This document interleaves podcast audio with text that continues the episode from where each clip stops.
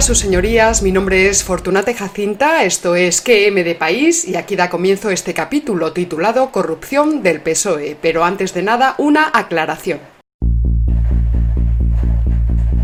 En el programa de hoy tomaremos como punto de partida la publicación de la sentencia sobre la corrupción delictiva del PSOE referida al caso de los ERES en Andalucía.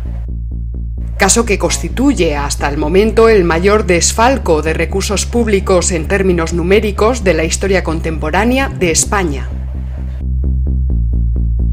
Sin embargo, Fortunate Jacinta consideramos que hay que dar un paso más allá, para que la reflexión de segundo grado que ofrezcamos desde este canal, es decir, el análisis filosófico, pues resulte provechoso para todos, no solamente para los españoles. Y dado que el material a tratar en este asunto de la corrupción es muy extenso y muy jugoso, he decidido lo siguiente. En el capítulo express de hoy plantearé algunos de los aspectos de la corrupción delictiva del PSOE y dejaré el tratamiento filosófico para el próximo capítulo, que si todo va bien pues publicaré el lunes. Ay virgencita, dame ánimos para llegar al lunes. Dicho programa llevará por título Corrupción delictiva y corrupción no delictiva. Sobre los detalles técnicos del caso de los ERE pueden ustedes encontrar mucha información en distintos medios de comunicación y también en las redes sociales, y esto a pesar del general de algunas élites periodísticas. Así que yo me limitaré a señalar, casi a modo de enunciado, algunas cuestiones a valorar, más que nada para que quede constancia de ello. Vaya, para constatar hechos, por hablar al modo aristotélico. En primer lugar, advertir que la corrupción delictiva necesariamente va asociada a un delito, es decir, siempre está circunscrita a un código penal. La corrupción no delictiva quedaría fuera de esta circunscripción, pero ya veremos en el próximo capítulo que puede ser muchísimo más grave.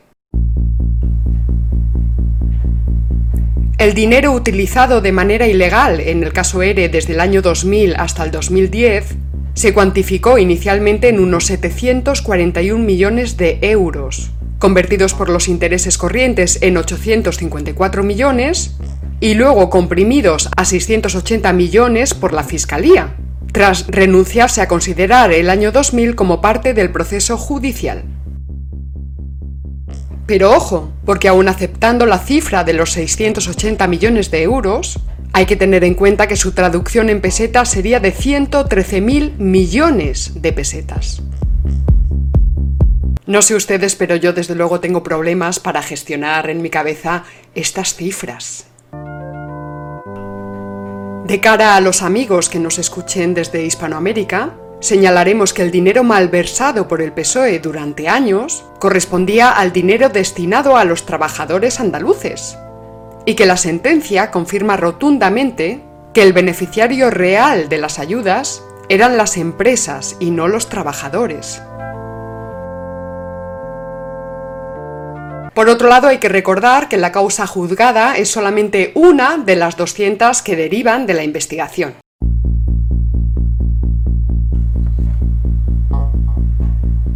A la dificultad de abordar tan elevado volumen de procesamientos, se añade que el trabajo de la juez Bolaños ha sido seriamente cuestionado por la Fiscalía Anticorrupción, hasta el punto de que esta magistrada está siendo investigada por el Consejo General del Poder Judicial por retrasar la instrucción tanto de la causa de los ERE como de otras causas de corrupción de los gobiernos socialistas de la Junta de Andalucía. Por tanto, la resolución judicial sobre la corrupción socialista en estos últimos años no ha hecho más que empezar. Se estima que la suma de los fondos de todas estas causas alcanzaría los 5.000 millones de euros, es decir, casi la mitad del presupuesto anual dedicado al sistema público de salud en el presupuesto de la Junta de Andalucía. Hay que recordar que el caso de los ERE deriva de una grabación realizada por un empresario a unos recaudadores del PSOE andaluz, que le pedían dinero a cambio de unos contratos en el asunto Mercasevilla. Y de aquella grabación se extrajo esta frase fabulosa. El partido ayuda a quien ayuda al partido. Es decir, los favores no se hacían gratis. Este tipo de acciones convierten a los ciudadanos en votantes cautivos y a los funcionarios públicos en caciques.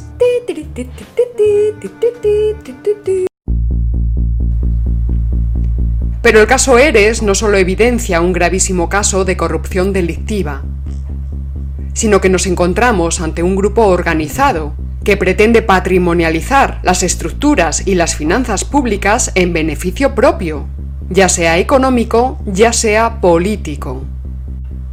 Por ejemplo, la compra de votos ofreciendo puestos públicos a familias para crear una situación de clientela política indica que el PSOE concurrió dopado a las elecciones, en perjuicio de sus contrincantes políticos. Aunque bueno, también es verdad que estos, los contrincantes políticos, podían haber espabilado un poquito, que es que se dice pronto que son décadas de manipulación, décadas. Veamos ahora este tuit que publicábamos el martes pasado en Twitter, en las redes sociales. Lo que se ha robado en Andalucía no tiene nombre. Bueno, sí, PSOE. Que trate de justificarse su corrupción delictiva es grave de narices, pero que no se condene su corrupción no delictiva, su tremendo caos ideológico, tampoco tiene nombre. Ah, sí, militancia del PSOE porque esa es una característica muy particular del PSOE, el borrado instantáneo de la memoria histórica del partido. Ahí tenemos al ministro Ábalos, declarando sin ningún tipo de escrúpulo que este latrocinio organizado para comprar votos, así lo especifica la sentencia, no es un caso del PSOE, porque aunque los condenados delinquieron siendo presidentes de la Junta de Andalucía, incluso vicepresidentes o ministros del gobierno de España por el PSOE, ya no lo son Tócate los pies. O sea que el caso de los ERE no compromete al PSOE, porque es de hace unos años, pero eso sí, hay que hablar continuamente de Franco, aunque lleve muerto cuatro décadas. Y haya sido enterrado dos veces, dos, por falta de una. Chávez y Griñán son el pasado, pero Franco es el presente y el futuro también. Franco, Franco. También hay que señalar la impudicia con que está tratando el caso el periódico El País el diario independiente de la mañana del imperio prisaico, el diario que dedicó 169 portadas a Francisco Camps del PP, investigado por la llamada trama de los trajes, que implicaba un valor de 14.021,5 euros y que finalmente resultó absuelto. Pues bien, en este artículo sobre el caso de los ERE, el país no escribe ni una sola vez la palabra PSOE y llega a decir cosas como esta. La audiencia no ha condenado a unas siglas, sino unas conductas y redes clientelares.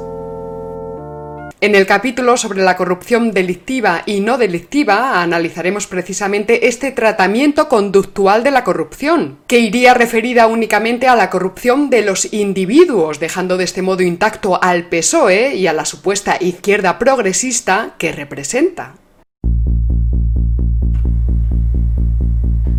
Por cierto, que tampoco se habla de la corrupción de la UGT. Ahora mismo se investigan 42 millones de euros de presunta financiación ilegal del sindicato en Andalucía. Pero lamentablemente, ya lo saben ustedes igual que yo, darán igual todas las condenas que se le imputen. El PSOE seguirá brillando en su máxima pureza y lo hará al margen de los múltiples casos de corrupción delictiva que tengan lugar en su seno.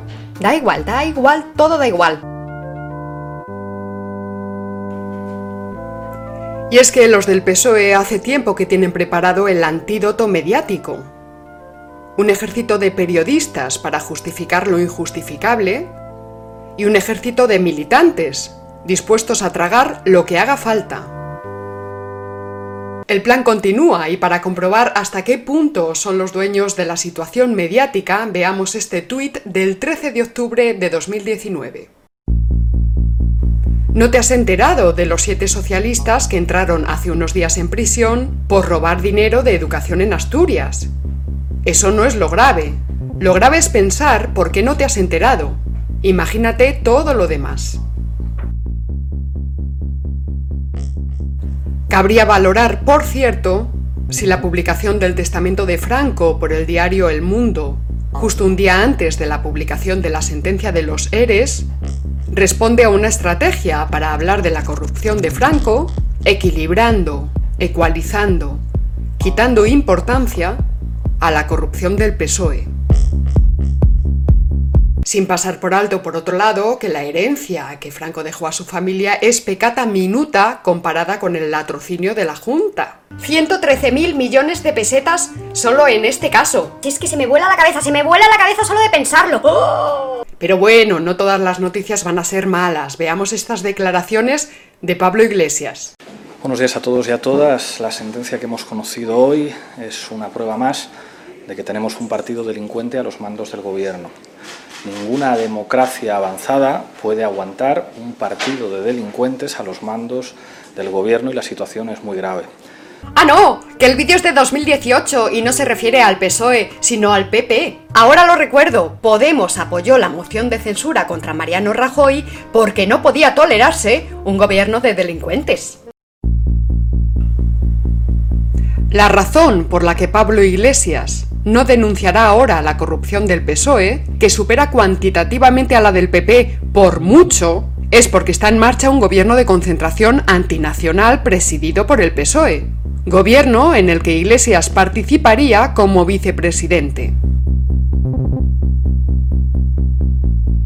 Vamos a enumerar a continuación algunas de las corrupciones no delictivas del PSOE, compartidas en mayor o en menor medida por otras formaciones políticas. Una cuestión psicológica.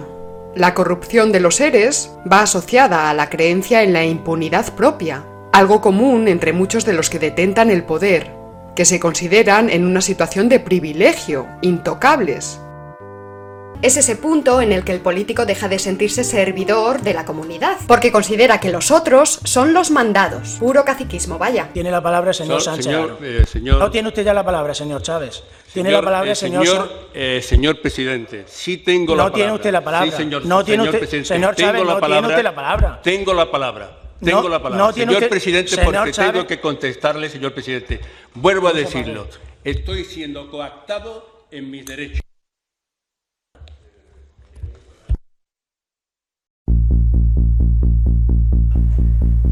Más allá de las groserías que se pusieron al descubierto en su momento, drogas, prostíbulos, es el escándalo de la dilapidación privada del dinero público previsto para resolver problemas sociales acuciantes, el paro en Andalucía, ni más ni menos, el paro. Esta actividad fraudulenta, sistematizada durante décadas por el PSOE, ha robado muchas oportunidades de desarrollo a esta región española. Y a muchas familias andaluzas también. ¿Y el prestigio de los andaluces qué? Como el PSOE se quita de encima la culpa, que es la culpa es de, de los andaluces a lo mejor. También hay que plantearse por qué esta sentencia, abrumadoramente condenatoria contra el PSOE por robo continuado, no fue hecha pública antes de las elecciones. Con la decisión de posponer su publicación, se ha sustraído a los españoles una información absolutamente condicionante del voto, causando un daño evidente al resto de partidos políticos. Cabe preguntarse por último si se devolverán o no se devolverán estos dineros. Los andaluces, es decir, los españoles, volverán a ver ese dinero del mismo modo que se verán las orejas. Esto es una paráfrasis de Stalin cuando se refirió al oro de Moscú. ¿Se acuerdan ustedes del oro español durante la Segunda República, lo del PSOE y todo eso? El oro que se fue, que se fue, que se fue, que se fue. Curioso también que estos grandes desfalcos de dinero público tengan lugar sobre todo en las comunidades autónomas y no a nivel de gobierno central. Ya hablaremos de esto en el próximo capítulo.